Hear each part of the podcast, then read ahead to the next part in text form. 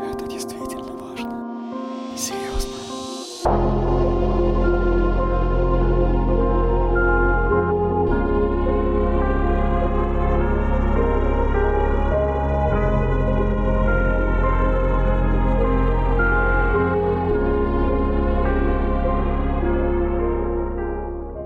Всем привет.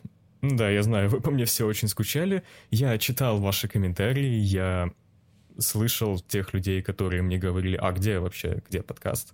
И дело в том, то, что да, причина на самом деле очень интересная, и об этой причине я решил рассказать в своем подкасте, даже скорее посвятить целый подкаст, целый выпуск этой причине, так как тема актуальна не только для меня, но и для вообще, мне кажется, всех людей, потому что сейчас я начинаю это замечать все у большего и у большего количества людей. Начнем с того, что я немного обалдел с того, что на меня подписалось около 30 человек. Учитывая то, что я вообще никакой активности не проявлял вообще ни в каких социальных сетях. И прослушивания растут с каждым днем. Все равно, потихонечку, по одному прослушиванию в день. Но я немного все-таки удивляюсь. Неужели действительно мои подкасты кому-то полезны, нужны? Ну, окей. Мне на самом деле это было очень приятно, когда я это видел. По названию вы, наверное, уже поняли, что тема пойдет о эмоциональном выгорании. Давайте вообще разберемся, что это для начала, как с этим бороться. Я вам расскажу о том, какие примеры были у меня, возможно, примеры из жизни других людей, и вообще, как с этим бороться, как даже предупреждать такие ситуации, и что делать.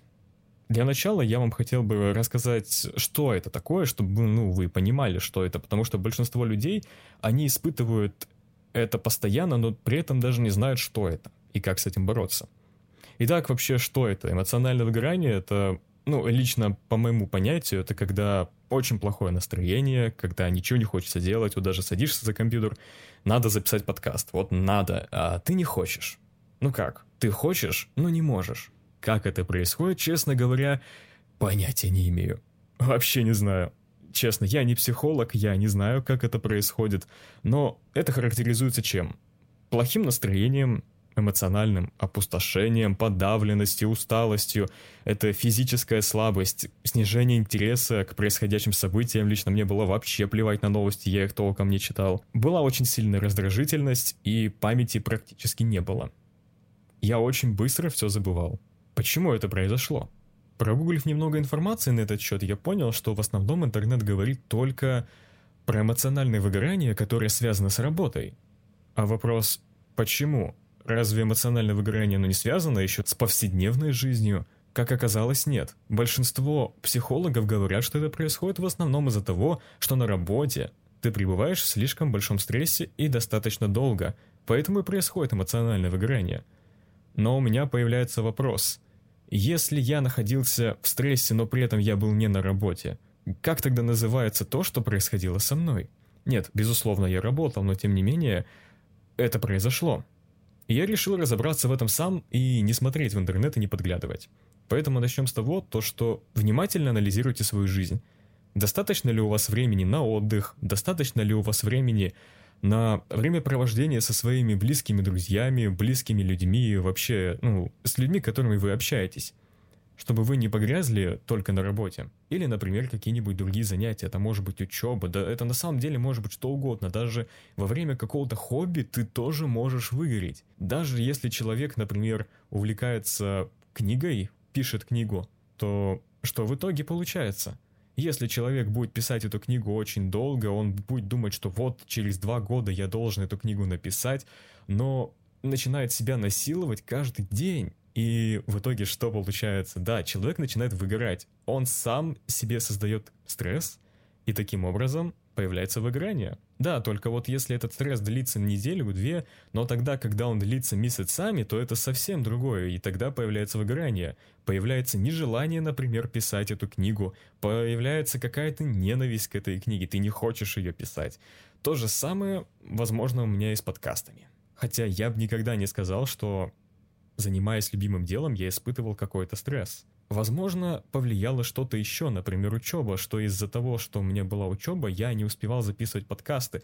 И я хотел записывать подкасты, например, я еще больше налегал на учебу, чтобы у меня оставалось время на подкасты, но суть в том, то, что когда я начинаю налегать на учебу, что происходит? Правильно, я начинаю тратить намного больше сил. Время-то появляется на подкаст, но вот сил уже не остается. И ты начинаешь еще сверх меры заставлять себя. Почему так происходит? На самом деле человек это очень увлекательное вообще существо, каждый человек разный, у всех вообще абсолютно по-разному. Сейчас, слава богу, все восстановилось и все нормально. Так, ну вот мы разобрались, что такое эмоциональное выгорание, а теперь давайте перейдем к тому вообще, к сути, как с этим бороться и как не допустить эмоциональное выгорание. Подведем небольшие итоги. Эмоциональное выгорание – это определенные психологические и физические проблемы у человека, если он находится под долгим влиянием стресса.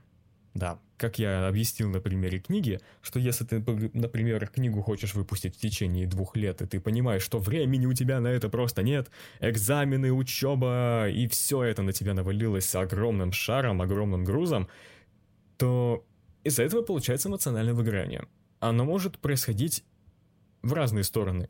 И в книгу, и в учебу. Например, эмоциональное выгорание в учебе. Ты не хочешь этим заниматься, тебе вообще плевать на эту учебу, или плевать становится на книгу чаще всего как раз-таки это будет и книга, потому что больше нам, ну, эмоциональное выгорание, но не из-за причины появляется, потому что мы всегда видим причину не в том, что мы чего-то не можем сделать, а причину, почему мы не можем сделать.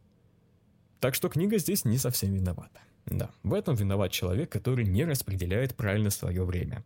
По идее, весь подкаст я вообще планировал записать по распределению времени, но я понял, что на самом деле у человека разные биоритмы, э, то есть я не могу всех под одну гребенку, там, к примеру, вставать в 8, ложиться в 12. Это, в принципе, мой график. Но встаю я, правда, не в 8, кому я вру, я встаю в 9 и ложусь в час. Э, дело в том, то, что это абсолютно бесполезно. Каждый человек должен рассматривать свой какой-то график. Всех нас в детстве учили, что надо вставать пораньше, и ложиться тоже пораньше. Кто раньше встает, тому Бог дает. На самом деле это правда. Я, например, встану, если в 7 утра я очень много чего успею сделать за день, и у меня, у меня остается очень много свободного времени. Но при этом мне надо лечь пораньше. А у меня это вообще, ну, для меня это невозможно. Чаще всего я ложусь где-то в 12-час ночи. Для меня это нормально. Потому что я, ну, такой человек. У меня основная, основная продуктивность, она Э, где-то приходится как раз-таки на вечер, где-то 8-9 часов 10, и, а в это время мне уже, например, надо ложиться спать, а я тут такой в таком состоянии, что вот я сейчас весь мир переверну. Хм. Нет. Поэтому рассказываю вам о том, как вообще можно правильно, ну, распределять свое время. Это вообще называется, по-моему, тайм-менеджмент, если я не ошибаюсь. Э, во-первых, нужно, нужно оценить свою жизнь и подумать о своих возможностях можешь ли ты заниматься каким-то делом на протяжении нескольких часов, или тебе лучше брать небольшие перерывы, и как это у меня происходит. И на самом деле каждый человек тут должен сам перед собой ответ держать. Просто еще суть-то в том, что надо правильно распределять свое время. Если ты неправильно распределяешь свое время, то время на какие-то хобби или дела, которые тебе нравятся, на них времени просто не останется. Об этом мы еще чуть позже поговорим, наверное, в других подкастах у меня очень много сейчас идей, и я думаю вернуться в свой плановый график, который будет, ну, раз в неделю, скорее всего, в конце недели, в воскресенье, будет э, новый подкаст. Я, конечно, буду очень стараться, чтобы все выходило по плану, но ничего не могу обещать. Как я уже сказал, если эмоциональное выгорание происходит, то нужно в первую очередь разобраться с источником стресса – понять, откуда оно исходит и как это можно пресечь. Или если это, например, исходит от учебы, и ты не можешь не пойти на учебу, то надо как-нибудь оптимизировать свое время, чтобы во время учебы ты мог заниматься чем-нибудь еще интересным.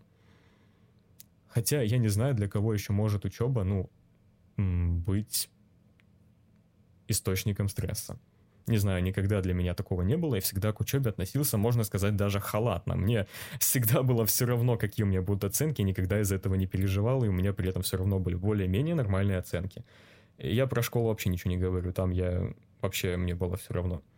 Ну а если у вас какой-нибудь экзамен трудный впереди или тот же ЕГЭ, я много, у меня есть много знакомых, которых сейчас ЕГЭ, а, волнуйтесь меньше. Просто волнуйтесь меньше. Во-первых, ваше волнение, оно ни к чему хорошему не приведет. Никогда.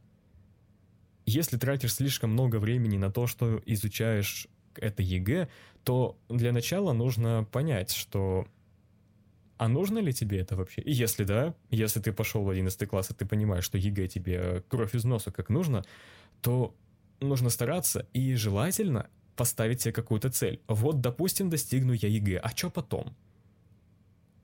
Например, ну сдам ЕГЭ и полечу в Корею учиться. Чё бы нет. И все. Таким образом, даже школа может стать помощником к достижению какой-либо цели. Разве это не чудесно? Я считаю, что это просто отличный вариант. Просто надо это все очень хорошо продумать. А большинство людей сейчас не думают. Нет, не из-за того, что у них мозгов нет, а из-за того, что у них времени нет. Поэтому для начала разберитесь со своим временем. Когда начнете управлять временем, я серьезно, да, временем можно управлять. Когда начнете управлять временем, обязательно скажите мне об этом. И можете уже там разбираться по поводу каких-нибудь мечт. Не, не обязательно мне об этом говорить, на самом деле, я пошутил, да. А, как я уже сказал, все очень просто. Мыслите более позитивно. Это реально полезно. Думаю, пора на этом заканчивать. Как я уже все и сказал, да, я пропал как раз-таки из-за эмоционального выгорания.